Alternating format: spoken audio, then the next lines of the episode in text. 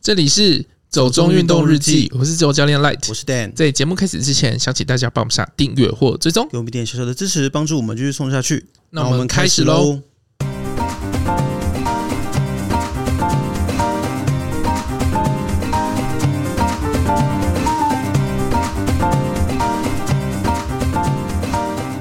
Switch 超级舞动瓦力欧制造，十一月极限发售，爆量收入两百种以上体感小游戏。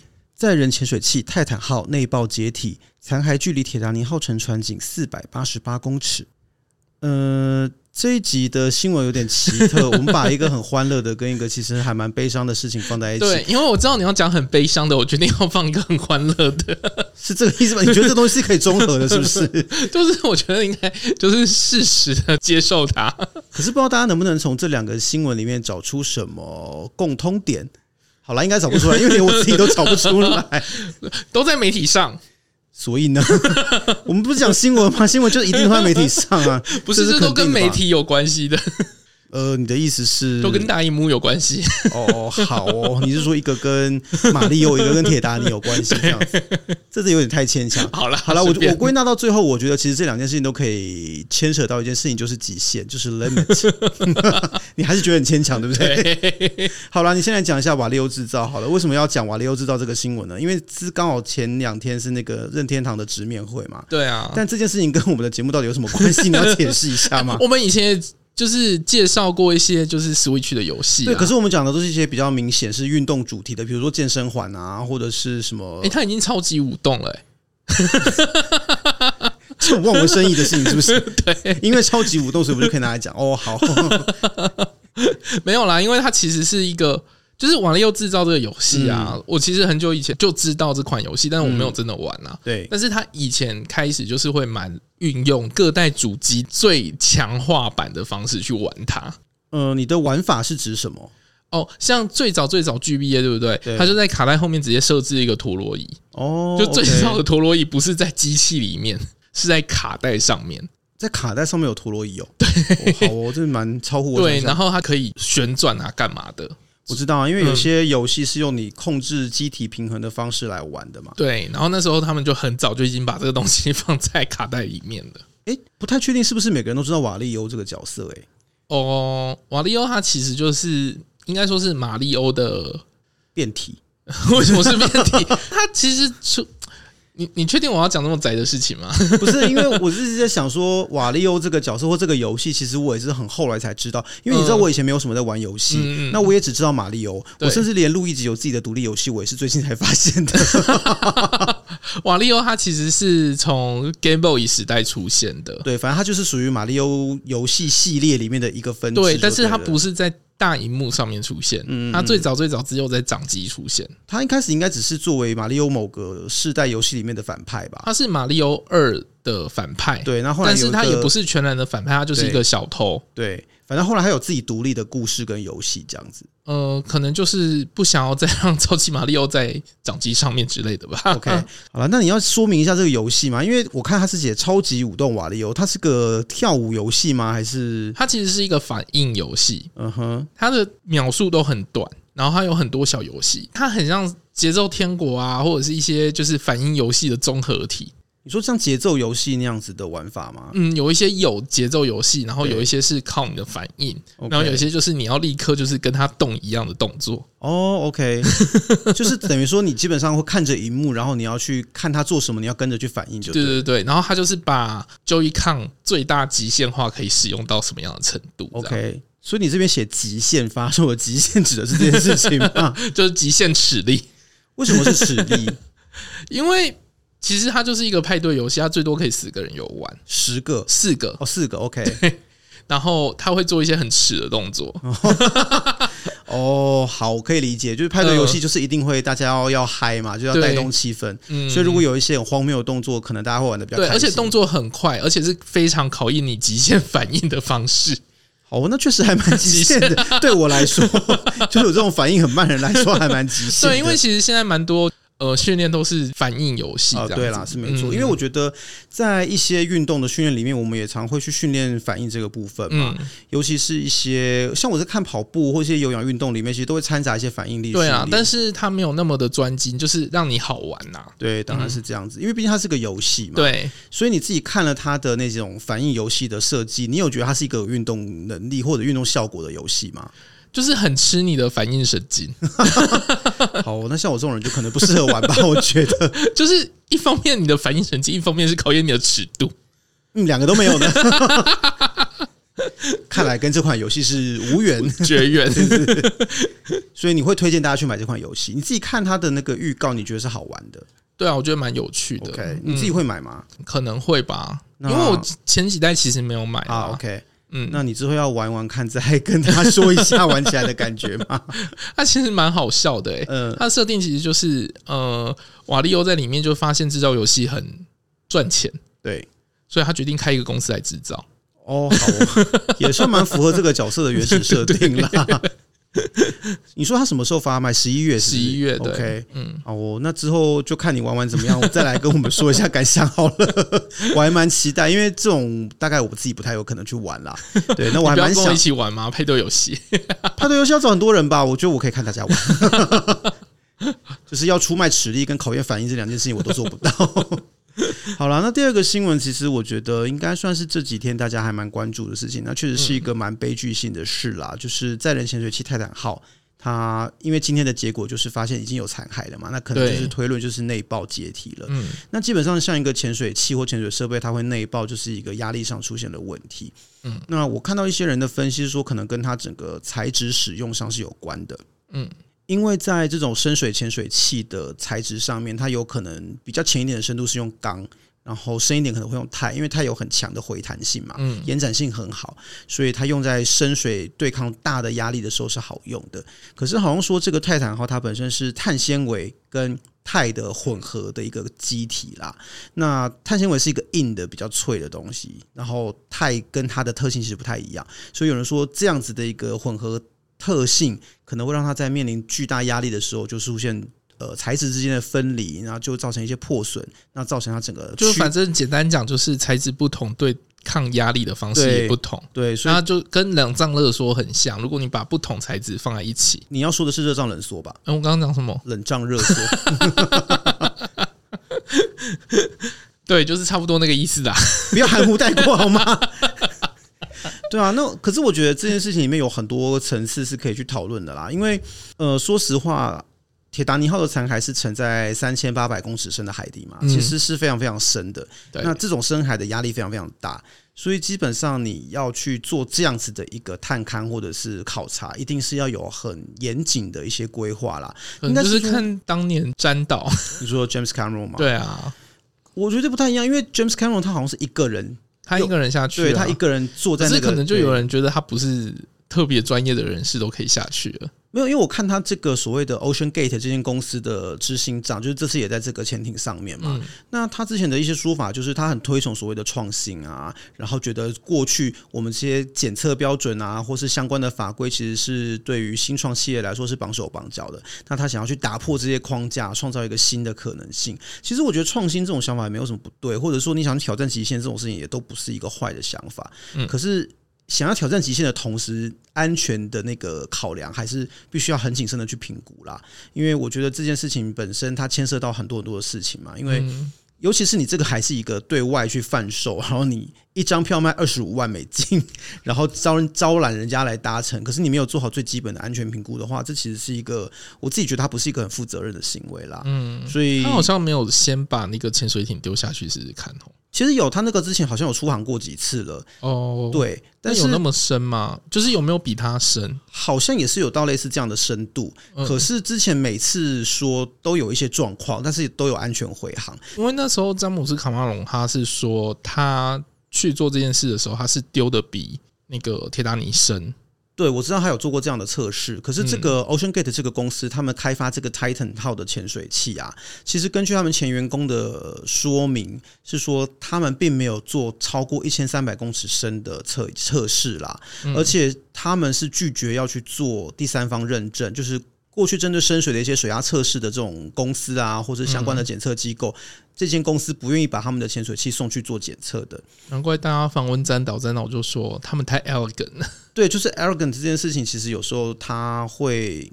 我觉得它跟自信是不一样的。自信有时候是要建立在一个你把事情准备万全，你可以有自信。可是如果你没有准备万全，你就一直想着冲的话，其实就变成 arrogant。我觉得那就是不太一样的事情。他就说这个就跟铁达尼是一样的。对，其实是有点像是这样的事情啊。那我只是觉得说这个事情就是还蛮悲剧的嘛。然后，而且上面有一个小朋友啊，就大学生是陪爸爸去的，而且。听他的姑姑讲，就说其实这个小朋友根本就不想去，他觉得去这么深的海里很可怕。然后，但是因为那天好像是父亲节来干嘛，然后他爸爸又超想去，所以他就陪他爸爸去了这个船上，然后就死在海底。所以我朋友一个，我我觉得可能有点地域梗的一个说法吧，他就觉得说，嗯，同样是因为是巴基斯坦人，嗯，对，就说嗯，同样是亚洲人，就同样有着孝顺的压力，大家都是被《论语》教出来的。他们没有《论语》啦，人家是穆斯林好吗？你在说什么？没有，就是可能亚洲家庭对于这种你知道家族关系，嗯，可能那种感受上或者还是会比较强烈。上辈下辈，对，他就说，嗯，这真的是被孝道给压垮了。我觉得这是一个很严重的地域感，但是确实是我觉得是蛮可惜的一件事情啦。那。这件事情其实也会牵扯到我们今天想要讲的一个小主题，就是关于极限这件事情。嗯，因为今天我们可能不打算谈一个实际的活动，对，主要是要来分享一下最近在电视上看到的东西。嗯，我们很久没有影视分享了。其实好像我们早期做比较多这种主题，对不对？对，影视游戏相关的内容，但是我们还蛮长一段时间没有讲这个。对，只是最近刚好有看到一个算应该算是系列的节目吧。嗯，就是 Chris Hemsworth 他有投资的，对对对，就是克里斯汉斯沃的极限挑战 啊。其实前一阵子是有人问说，我们要不要来做那个韩国的那个哦，那个。巅峰是吧？体能之巅嘛？哦，体能之巅，对对对，对。但是那个时候就是看一看，觉得哎、欸，也不是特别有感触啦。哦，因为我觉得那个比较就是竞赛，对，它比较是竞赛型的，所以我们没有特别找到一个很想分享的点。所以那时候其实有人提，但我们就没有去做啦。嗯，这次是刚好看到 Chris Hemsworth 他这个极限挑战的部分，我觉得里面有些东西跟我们自己在做的，或是跟我们自己平常在想的，可能是有点关联，所以觉得好像可以拿出来聊看看。对，只是他做的比较夸张。欸人家钱多，没办法。对啊，好像简单讲一下好了。他其实一开始是在讲说，Chris Hemsworth 就是大家都知道雷神索尔的演员嘛。嗯。那他前阵子不是就有新闻，就说他要暂时息影一阵子，因为他发现什么，他的基因还他有阿兹海默症的那个潜在基因。对对对对对。然后他特别有可能会发病，因为他爷爷也有。其实我觉得看到这个的时候，我自己心里面有点心惊诶，因为我们家族里面有好几个阿兹海默症，所以我自己就一直想说，我该不会老了就失智吧？某某种程度上，心中也默默的担心。只是我没有他那么多钱可以做这么多 预防。没关系，我们现在多留一些影像。等一下，这个意思是什么？多留一些声音跟影像。我没有觉得被安慰到好吗？对，反正他就是呃，因为有这样的一个状况，所以他觉得他要去做一些呃极限的挑战跟测试。那其实他的目的是为了要追求他的健康啦。对，因为他这里面的级数有六级嘛，然后包括什么高空漫步啦，然后在北极海里面游泳啊，还有断食跟自由潜水，还有在高空攀绳，然后野外践行跟求生，还有一个面对老化的挑战。嗯。其实里面有很多都是我们在户外运动或者是一些所谓的极限运动里面会玩到的项目，而且甚至像断食也是大家最近很流行的事情，应该是前阵子吧。我觉得到现在都还是啦，断食一直有一些不同的理论跟方法啦。像之前大家都很流行那个嘛，一六八一六八嘛，或者什么五加二。轻断食，轻断食，对吧、啊？那我是不知道现在还有没有什么新的断食理论出来啦。嗯、可是像断食配合自潜这个，我觉得它很明显就是，我觉得自潜本身就是一个非常追求你知道灵性的活动。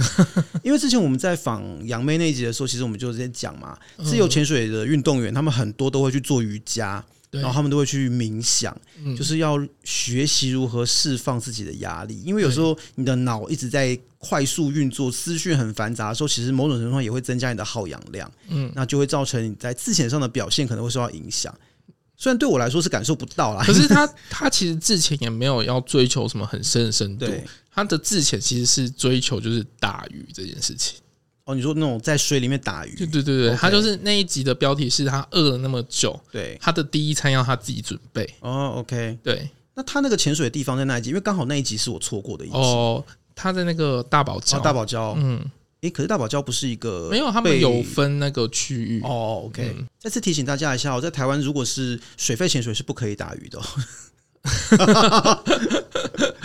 其实，在很多地方都是啦。嗯嗯，对啊，所以他在大堡礁这边打鱼，那所以他的自潜也没有特别去追求深度什么东西的。他本来就有在练习自潜、嗯，没有没有，那是他第一次。OK，可是这个其实我觉得跟他的第一集就是高空漫步那一集啊，嗯，因为那一集的主题其实是为了要克服恐惧嘛，对不对？对，所以他在克服恐惧这件事情上面有把他什么丢进水里面，然后闭气。哦，那个就是海军陆战队的训练训练方式之一。所以会不会也是有一些连结啊？就是我想说，哎，反正既然都已经在水里面练静态闭气了，那就这应该不太一样。哦、因为一个是你要去在一个你没有办法动的状况下，你还要保持冷静。嗯，那像这六个主题看下来，你自己觉得哪个主题有比较有趣吗？我觉得他讲之前那个时候，我看到大堡礁，其实我还蛮想再回去再潜一次的。我所以其实你在大堡礁有潜过？对，那时候是自潜吗？不是水费，也是水费。嗯。大堡礁其实范围很大，对不对？对，很大，所以你要去，就是你要做蛮多功课的。嗯，嗯，你要去搭哪一艘船啊？然后那艘船会带你去哪里啊？我其实对大堡礁上一个印象就是之前在法国的时候有看到他们在讨论大堡礁是不是要移出什么世界自然遗产？哦，对，因为他们的珊瑚白化蛮严重的。对啊，对啊，因为这个新闻我就一直以为大堡礁是一个环境被破坏很严重的地方。没有，它应该算是说是。自然而然，因为我们全球暖化的关系，然后珊瑚就是一个很娇贵的生物，对，所以全球暖化就影响到它们。哦，它是因为海水暖化的关系，不是像我们是有什么核废 核废水排出的高温这样子。不是诶，它就是其实就是因应全球暖化。哦，好哦。所以你在大堡礁潜水的经验有几次？我就只有两只而已啊，两只气瓶。嗯，那其实蛮少的，蛮少的啊。那时候就匆匆去，然后就就回来了。哦，那确实是可以考虑再去一下啦。那下次要考虑用之前的方式吗？就觉得可以加在一起啊。可是我记得澳洲东部海域还蛮多鲨鱼的。东部海域其实那边不是鲨鱼，那边是鳄鱼。嗯，哦，好，你觉得这样有比较好吗？有啦，我有在那边有看到小鲨鱼，好可爱啊！是哦，嗯，可是我有看到一些这种在澳洲冲浪然后被鲨鱼攻击的事情。它其实应该是在比较冷的地方。OK，嗯，啊，对，大堡礁比较接近赤道，比如在北方嘛，所以那边比较多鳄鱼啊。OK，可是鳄鱼会到那么远？他们有他们有海鳄跟河鳄哦，有海鳄这种动物，有，所以他们你去。澳洲的海边，他们其实都有网子围起来，嗯，就是你可以玩水的地方就在网子里面。我觉得澳洲真是一个很可怕的地方。之前就看到那个什么网络上的梗图，就什么澳洲你看到的动物都会杀死你之类的，就觉得他们有好多巨大然后凶猛的生物。对，然后鳄鱼其实它在水里的速度超级无敌快。哦，我知道啊，它就是在路上看起来其实很笨拙，但是水里面超级敏捷的动物，嗯，而且它会消失。诶，讲到鲨鱼啊，是不是 Chris Hemsworth 他在？最近也有另外一个跟鲨鱼没有，那个是比较久以前，哦，是比较久以前的，嗯嗯，哦，好像是一八还一九年的时候，是他去冲浪，对，然后好像讲跟鲨鱼有关，也是 National Geographic 拍的。哦，OK，好哦，所以现在国家地理频道拿了很多钱，就对。可是我自己对于那个他在北极游泳这件事情还蛮感兴趣的。你也想要去游一下吗？呃，我想去那边看别人游泳，不是因为你知道。北极的海域啊，那样子的一个很汹涌的风浪是我没有见过的。嗯，因为那种海象、那种陆地的地貌，对我们来说很陌生。嗯，我觉得非常非常的特别啦，所以我很想去看一下那样的风景。可是我觉得他比较厉害，是他没有穿防寒衣去游。哦，好像就是因为要挑战那个低温，不是吗？对对对。所以他最后那一集的结论就是他要回家做 SPA 跟冲冷水，就是每周好像要有几次的那种。呃，冷热交替跟什么用冰水冲身体之类的，嗯，对。可是在这边注意一下哦，就是他们都是有专业人士来帮他们监测的，所以我们自己要做，你自己最好评估一下身体状况。毕竟他可是雷神索尔，身价是应该是蛮高的啦。对，他们想要做这些，都是有专业人士在帮忙做评估的。对啊，像什么野外求生那一集，我也觉得真的是大家拜托不要。傻傻的就去了，不要干拍伊妈打谁好吗？就是 他也没有该帮伊妈打谁啊，就是看了就觉得你知道教我怎么教小孩，不是因为他们那一集就是挑战说他们要在北澳。北领地的丛林里面，那是一个像热带雨林的地方。对，然后他们要不靠手机，不靠任何工具的辅助，只凭大脑，只凭人类原始的动物本能去找到路去。因为他要活化他的记忆，因为刚刚就讲到他有那个阿兹海默症的潜在。对，可是这种事情在台湾山里里面做，那就是自寻死路啊！就是可以这样吗？大家每次都念。其实澳洲也蛮北领地也蛮恐怖的哦，是吗？嗯。可是我觉得，因为台湾主要是地质很年轻啦，嗯，所以那个高低落差啦，还有脆弱不稳定的地形非常多。哎，那边其实也是，说北领地也是嘛。可是因为我想说，澳洲是一块非常古老的大陆，感觉地质应该很稳定吧？只是哦，好了，动物可能比较可怕。可是他们那边的落差其实也蛮大，因为那边都一块一块的石头。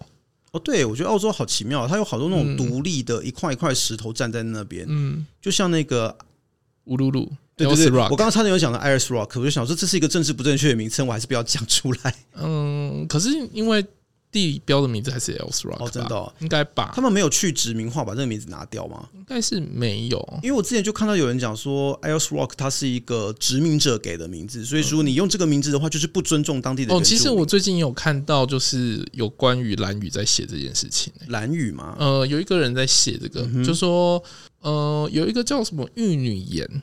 就说，因为那个石头长得像女性的生殖器这样子，所以叫它玉女岩。对，然后就说达悟族好像不太会用这个词去形容一块岩石，然后就说他们好像是叫火把岩，他们族语好像是叫火把岩这样子。OK，嗯，我觉得这有时候真的是牵涉到我们一直去改人家的地名或什么的，那个也会牵涉到我们怎么跟当地的原生的文化去 negotiate 去互动啦。呃，当然有的时候有些是艺术作品，那是另外一回事。嗯，比如说凡尔赛宫，我们上次不是有去吗？对。然后凡尔赛宫的花园里面，其实之前前几年我忘记是哪一年了，他们有请一个很有名的印度裔艺术家叫安妮什卡普，他去做一个当代艺术放在那个大花园里面。嗯，然后他就做了一个女性生殖器造型的 一个巨大的、非常非常大的一个作品在那里，然后就说那是象征玛丽皇后的。下体，嗯，然后要讲就是法国宫闈的淫乱之类的，然后这件事情就被超多人抗议。还有那个之前有一年法国的就樊登广场，嗯，在歌剧院附近，他们每年耶诞节都在那边摆耶诞树。可是前几年有一棵耶诞树引起巨大的争议，因为那棵耶诞树长得像一个巨大的钢塞。你就讲出来吧，我一直会犹豫哎，我不知道你。你你如果去看那个照片，它真的还蛮像的。有时候公共艺术他会希望用这种方式去，可能但是搞不好也有像那个啊，之前莎拉布莱曼 哦。可是我觉得那就是莎拉布莱曼跟他的经纪公司的问题。就你不讲，根本没有人会注意到那是一个什么私密用品的喷雾，对之类的。你就摆在那边，大家走过去就算了。结果你讲了之后，大家反而都知道。现在想到莎拉布莱曼，你就会想到女性私密用品，把它连在一起了？对，这很奇怪。对啊，像野外求生那一集，我就真的觉得看他们从头到尾做那么多事情，什么完全没有任何地图啦，然后各种仪器什么的帮助，然后在森林里面乱走，然后碰到一个瀑布。他们就说：“哎、欸，这好没有路可以下去。”他们就直接从瀑布顶跳下去。这还蛮澳洲人的、欸，可是 这个还是有蛮有风险的吧？因为有时候瀑布下面那个深潭有什么，你真的不知道。对，不能随便乱跳。够深，有时候可能太浅。对，所以你真的就只能把这一切都归于他们就是一个有钱的团队，所以团队应该都帮他们敞开过。对啊，那我就觉得像里面这种东西。可以看他们是怎么玩的，但是对大家记得，就是实境秀这种东西呢，通常还是有脚本的。呃，对，真的，真的，真的，嗯、有时候你看一些很 drama 的那种内容，其实它可能也都是塞好的，也不一定是塞好，可能是恶意剪辑剪出来的。哦，也是有可能。反正我觉得实境秀这种东西，大家也不要太当真。对。好，主要我觉得还是要讲一下里面跟运动有关部分啦。呃、因为像刚刚我们讲那个在北极海泳渡，我记得之前我们在访问 Kyoko 的时候，他也有讲到他们在挪威的峡湾游泳这件事情。嗯，那个下去的水温是非常非常低的，你可能真的会冻僵，然后冻到你一时之间你会没有办法活动。其实人在那个状态下会很紧张，所以其实它还是蛮有危险。他其实下去的时候会丢一下。我觉得我多多少少可以想象，因为在地中海的那个海水啊，虽然它已经算是相对不冰冷的，可是对我们习惯这种亚热带的温度来说，还是很冰。然后下去的时候，真的会有一段时间会觉得，哦，身体很僵硬，其实很难活动，就是会有一种，就是你觉得你的心脏被收起来，对对对对对对，就会有那种感觉。对，然后收起来之后，你可能就会有一段时间，你会觉得好难呼吸哦，然后不知道该怎么办。对，上次忘记是看到谁在讲。好像也是去这种很冰冷的开放水域游泳，然后说一下去之后，其实忽然本来会游的也不会游了。对，因为有时候你可能就是那个冷啊，你不习惯，然后你就突然。僵住了，对啊，对啊，对啊，所以其实那个温度的适应还是蛮重要的。其实像我记得 Q 管当时讲说，就循序渐进嘛。对啊，第一天你可能下去一下就受不了，然后第二天好像时间慢慢可以加长，然后第三天你就好像可以有一段距离这样子。我觉得那个会是一个蛮有趣的体验啦。对啊，其实，在看 Chris Hemsworth 他挑战这些的时候，他也是循序渐进的在做这些事情。对对对对对，而且是把它浓缩成一集而已。对，而且其实过程中都会有专业的医疗相关人员都在旁边。对啊，还有那个体能相关。的都会有，对。然后我觉得潘神那一集算是给我比较多的启发，也不是启发，启发为什么是启发？因为你知道，就是潘神这件事情，过去对我来说是一个非常难以想象的事。我知道你们在玩 CrossFit 的时候也会有潘神这个项目，嗯。然后呢，我以前一直觉得潘神就是一个要用手拉上去的运动。你也可以用手拉上去啊，因为 CrossFit 其实有时候他会写 legless 啊。哦，是吗？对，他就是有规定，就是。假设说他今天是 legless，你就不能用脚啊。OK，可是那样子的话，上臂的臂力要或者说上半身的那个肌力要非常强，才有办法做到吧？就是你的肌力要强，但是你要能负荷你的体重。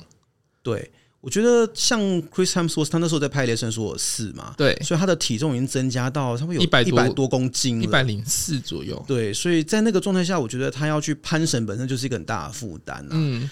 呃，另外一个是我我为什么讲是启发？是因为我看他攀绳的方式，他把他攀绳的动作拍得非常的清楚，嗯，然后就是哦，原来他手抓住固定了之后，他是呃用核心收缩去弓腰，然后 用脚去勾住那个绳子，踩稳了之后，用腿往上推，嗯，因为腿比较有力啊，所以会比较稳固，然后你用腿就是站上去，你就可以是站很高。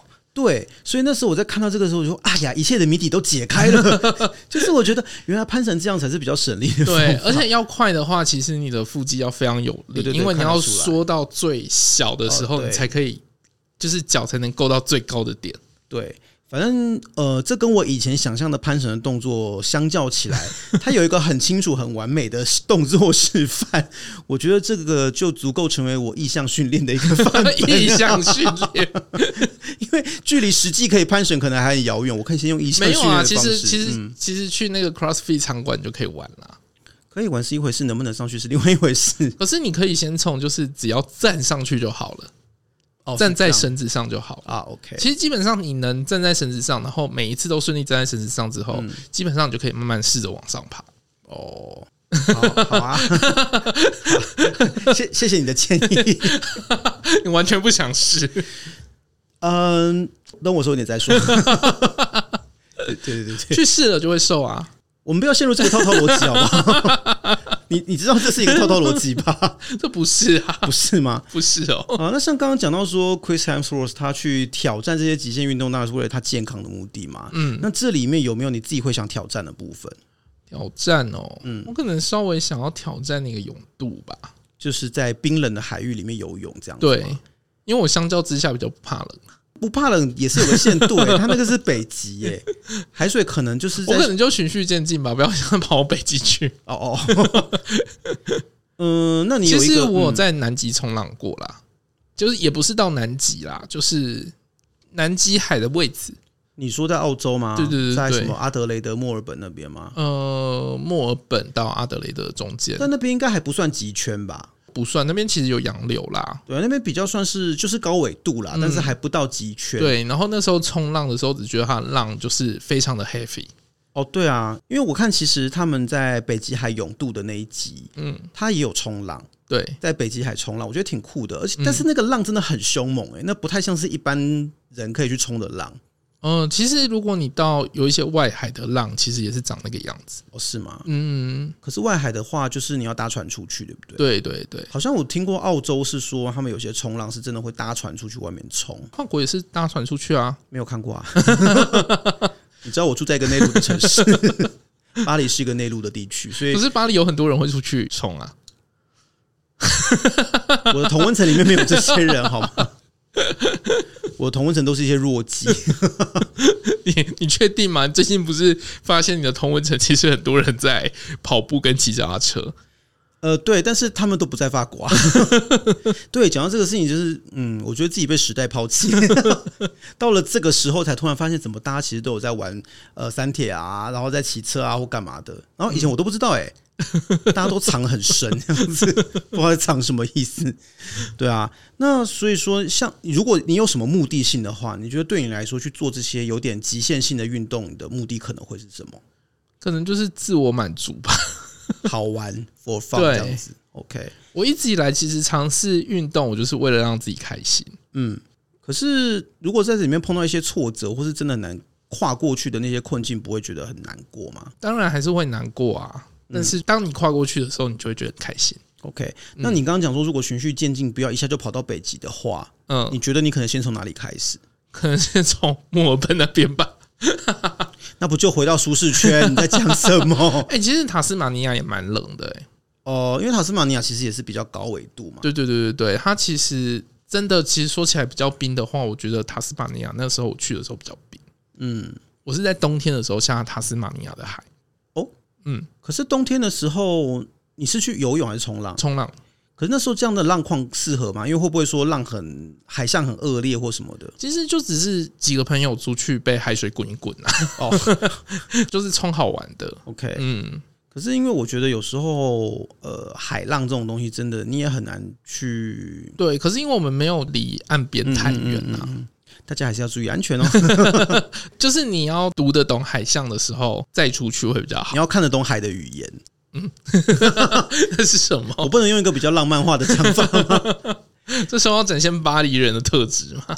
没有啊，巴黎人不浪漫。如果你跟巴黎人说他们很浪漫，他们可能会生气。哦，也是啊，他们强盗小偷那么多，不是这个问题。不要再污名化巴黎人了。已经那一集已经讲完了，好吗？对啊，因为对我来说。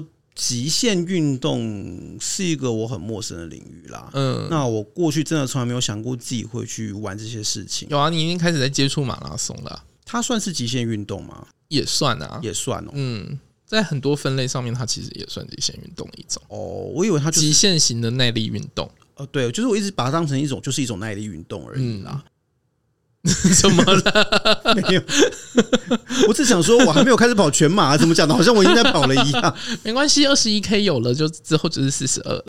我觉得这个坑真的是会越陷越深，真的是蛮恐怖的。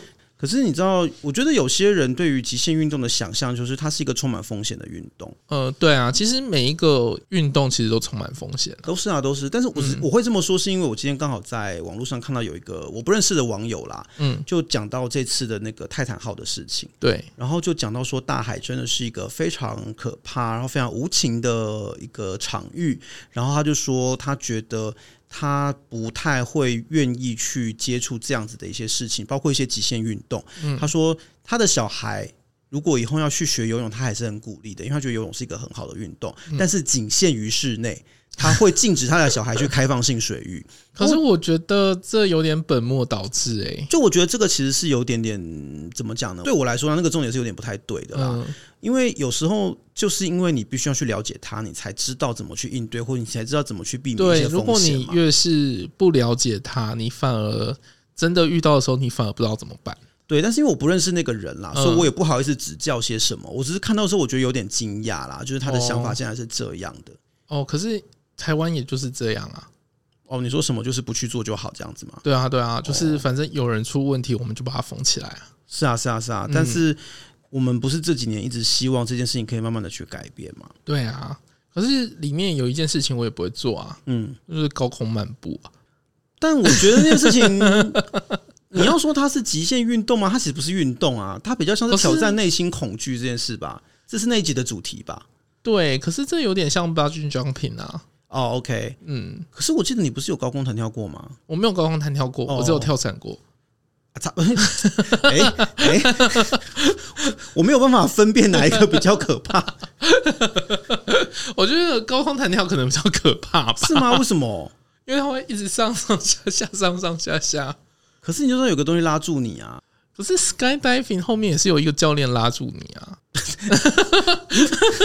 我觉得意义不同哎、欸，而且我觉得 skydiving 的问题是他已经飞到超越认知的那个高度，你已经不知道怎么去。我知道你有跟我讲过，对 对，就是那个事情，那个高已经高到没有真实感。对，可是 Bungee Jumping 就是在你有认知的高度上面一直上上下下上上下下。嗯，好，我我是有点难理解，但是我觉得我可能也不太会去玩 Bungee Jumping 这种事情啦。Bungee Jumping 我可能会尝试，OK，有可能。那你会尝试那种在自然环境里面的，还是在都市环境里面的？嗯，因为我知道澳门旅游塔有 Bungee Jumping，这可能就比较不会，因为我觉得那个有点可怕。可是我会比较想要去那个纽西兰的那个桥哦，桥墩。纽西兰的那个不是最有名的吗？对对对，那边很漂亮。对我自己也觉得是啦，就是如果真的非得去选择一个地方做这件事情的话，我应该还是会选择这种风景漂亮的地方，因为我有我会想要思考一下，因为它会录影嘛，嗯，可是我的表情表情管理 很差吗？就是遇到高的时候，我是我是会那个颜面神经失调的人，没关系啊，有些舞蹈大师也是会颜面神经失调啊，我没有在说谁，就是表情管理对美，哎，我曾经就是。颜面神经失调到我真的没有办法控制我的表情吗？真的就是嘴巴一直流口水，然后眼泪一直滴，然后就是这样一直流，然后我不知道我要怎么去控制它，因为它不在我可以控制的范围，有点像中风那种感觉，太可怕了吧。看来这个状况只能戴面具，所以我那个时候才认知到我诶、欸，其实是有惧高症的，我不是只是单纯怕高。可是让我想到上次去柴山的时候，嗯，你就你的居高症就一直被否认，就那个 你说那个教练，对，他就说没有，这个这个不是居高症，你没有居高症。我说，嗯，你为什么要否定别人？我都颜面神经失调了。对啊，总之我觉得高空漫步的那一集啊，它主要是针对于说你要怎么去克服一个，你要怎么面对自己内心的。不是，他就是好像是说你你去。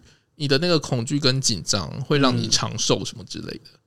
我是会让你长寿吗？对，它其实它的每一个主题都是让你长寿。这个主题对我来说是有点不解啦，因为我就个人没有想要长寿。我觉得他就是说，因为在很冰的地方，然后让你身体冷却下来，可能会比较长寿什么之类的。我知道那个就是三温暖的概念嘛，就是洗完热水澡之后去冲冰水或干嘛的，那这些我都可以理解。然后像断食也是说让你身体对断食我也可以理解，它就是某种程度上有点类似我们在讲说，呃，透过。呃，断食，然后让你清除身体里面的一些杂物之类的。然后潘神他就是说用更多，就是他平常可能在训练上没有用到的小肌肉这样子，嗯、让他训练协调性。不，我的意思是说，对于长寿这个主题，是我个人比较没有办法理解啦。呃，我就说，因为我个人不想追求长寿，然后你要我去做这么多很很。超越极限的事情，然后只是为了要长寿，我为什么啊？Why？你你不觉得吗？就是这个是一个，可是我觉得最后两集它很赞诶。呃，最后两集就进入一种很心灵层次，尤其是最后一集那个面对老化的部分，嗯，要穿什么老化服，其实就是把你的身体动作用各种方式限制起来，嗯，然后让你的动作变得很困难，要做什么事情都很吃力。对，然后他的结论是，就是你要去接受你身体的每一个状况。其实类似的事情我知道国内有团体在做，欸，嗯，因为我知道好像有一个团体他们在推手所谓的棚组体验还是什么，就是让你去呃体验看看那种年纪很大的长辈、失能的长辈他们是怎么样去过生活的。只是真的，你知道一比就知道，嗯，那个钱是有差，就是你说人家直接造一个小镇给他，对，就盖了一个假的养老村，然后找了很多灵眼来当他的邻居。然后还有什么帮他准备了棺材，让他去试躺之类的。对，它里面还有一些很感人的桥段，例如说，它里面请到一些老师，可能是癌末的人。可是那个医生我不懂哎，就是在老化那一集里面跟他对谈，引导他去接受那个老化过程。那个医生，因为他就是失去了他的双足跟手，对，他就少了脚跟少了一只手嘛。但是其实理由就是因为年轻的时候爱玩，然后就爬。可是他就是现在去接受这件事情啊。好好啦，我我我个人是对于就是你知道死小鬼是 没有太多的同情心，哎，可是还蛮励志的啊！就是他发生这种事情之后，他还考上医学院，然后去做这些事情，是没错啦。可是如果是我的话，我就会觉得说，其实还是死掉比较好吧。可是他现在是对社会有贡献的人呢，没关系，我到现在都是对社会都没有什么贡献，以后应该也不会有吧？哎，为什么变得这么负面？好了，我自己是觉得像那个北极海的那个游泳，我真的觉得我那个至少那个环境是我很想去看一下，那是一个从来没有见过的、嗯。那你要下去吗？可能踏浪吧。就你知道，我做一些很 soft 的事情就好了，不需要这么 hardcore。但是那个丛林践行这种事情，你也知道我是对这个事情是有兴趣，嗯，但是我还是会记得代理线地图，还有一些你知道卫星电话之类的东西，就是不能这么随性的说走就走这样子，来一场说走就走的大自然旅行，可能是没有办法啦。那其实我觉得，就是回过头来，就是看这整个一系列的节目啊，我觉得它其实很重要的两件事情。我们自己想到的啦，嗯，就可能还是在讲说，在面对所谓的极限运动或者是户外运动的时候，嗯，因为它一定都是有风险的事情，就算只是跑步都会有风险，所以怎么去评估那个环境，跟怎么接受自己的身体状况，其实可能会是最重要的两件事情。对啊，对我来讲，真的看节目最大的感受就是接受自己任何一种的身体状况。我觉得你真的很需要，因为他其实，在攀升的时候也有扭到脚，对，然后他导致他。推迟他其实身体最轻的时候可以去爬那个绳子，嗯，反而是在身体最重的时候，你知道爬绳的时候就是最忌讳就是身体很重，尤其是往上，就是因为你要对抗低吸引力，对，那你身体越重，其实就越辛苦。对啊，我觉得为什么我会说你很需要，是因为我觉得从你过去的那些受伤经验，有时候真的就是因为你没有正确的去评估好自己身体的状况嘛。嗯嗯嗯，有时候可能训练过度，就你身体可能在发出一些警讯。但是你还是觉得训练可能要优先或者是什么的，你没有。对，可是我现在比较不会这样。我知道，我知道，我是说以前，嗯、那我就会觉得说，这个其实对每个有在运动的人来说，应该都是蛮重要的一件事情。对啊，就是吃练睡，其实缺一不可啦。对，而且其实除了吃练睡这三件事情之外，我觉得要听你的身体给你什么样的回馈。嗯，你要知道你的身体在对你诉说什么东西，你要知道它发出的讯号代表什么，然后你才有办法去做一些及时的调整，才不会说可能练过头啦，或者是。吃过头或睡过头，这个听起来比较糟糕。可是我很容易发生，你就会发生后面两个，我只会发生后面两个，你只有前面那一个，这样我们就凑满三个，是这样可以召唤神龙吗？哦，这样召唤神龙蛮简单的，应该很多人都可以召唤。对啊，好啦，我觉得其实这一集真的主要就是我们很久没有透过一些可能影视作品，然后来谈一些我们对运动的或者是一些户外活动的一些想法啦。嗯，那这一集主要就是在讲这件事情。对啊，也推荐大家去看一看啦，因为我觉得里面其实讲到蛮多东西，会蛮有感受的。嗯。因为它真的会牵扯到一些可能户外运动，可能一些人在面对极限的时候的一些心境，嗯，还有我们怎么去跟自己的身体共处吧，对，如何去理解自己的身体这件事情，对，就是如何接受身体发生的各种状况，或者是呃遇到老化要如何去接受它。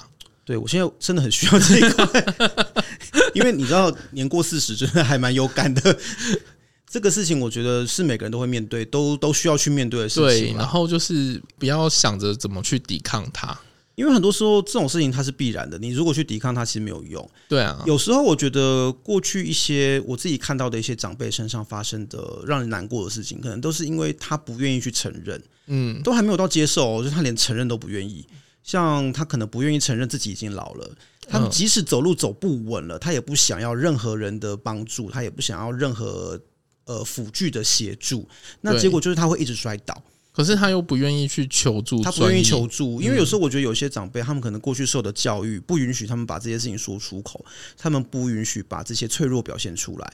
可是其实这样的状况就是你会一直反复的伤害到自己。对啊，接受他其实也不是一个说你就。放也不管，对，就是并不是要你放弃或是干嘛的，对，就是你接受它，但是你要知道你要怎么去处理这件事情。对，例如说你脚可能有状况，如果是肌肉太弱就去训练，对，如果是膝盖有问题就去看一下医生。应该是说，我觉得你要找到处理的方式之前，接受那个状况才是最根本的事情。对对对对对，不接受的话，你找不到方法去处理它的。所以，所以任何运动或是。跟运动有关的任何相关的户外活动啊、旅行什么的都好，它其实都会牵涉到一些我们对身体的使用、对身体的控制。那所以这一块都会是很重要的部分啦。所以我觉得看这一系列节目下来，自己还蛮有一些想法跟感触。那我觉得也蛮适合让大家去看。而且这个节目啊，还有另外一个好处就是，你可以看各个地方的大自然真的很漂亮。哦，对了，它里面拍了蛮多漂亮的地方。嗯，像澳洲北领地，我觉得那个景色真的是非常。对啊，然后北极海也是真的，真的。其实那就是一个很阴沉，然后波涛汹涌的一个海域。嗯，然后大堡礁也很美。对。其实真的这些地方都是一般人我们平常可能比较不会有机会去的啦。嗯，就是去的门槛比较高。所以就是他们真的有钱，有一个专业的制作团队在帮你打理这一切的时候，你就可以去到很多别人去不到的地方哦。对，反正。我们看就好，呃，对对啊，也只能看啦，不然能怎么办呢？好啦，那我觉得真的还是很鼓励大家去多运动，多走出去，然后多尝试一些不同的可能性啦。嗯，然后重点就是回到我们最初节目的初衷，对，就是运动还是开心的，运动要开心，运动是开心的，嗯，但是为了要做到开心运动跟开心出去玩这件事情，把自己的身体状况调整好。然后随时知道自己的身体发生什么事情，啊、然后不要过度的勉强，然后要评估好自己身体的状况，评估好环境的条件，这些都是最基本最重要的事情。嗯，有做到这些，你才有办法开心的出去玩了。我觉得，对啊，反正就是开开心心出去玩，平平安安的回家，平安归。可以不要在这里用这个快乐出门，平安归，是不是？好老，好烂哦！好，今天就在这么烂的一个梗之中，我们就结束这一集。现在尽管还有在放这个吗？我不知道哎、欸，都不知道多久没有听过情况了。你在说什么？那我们就用这个很烂的 slogan 来结束这一集吧。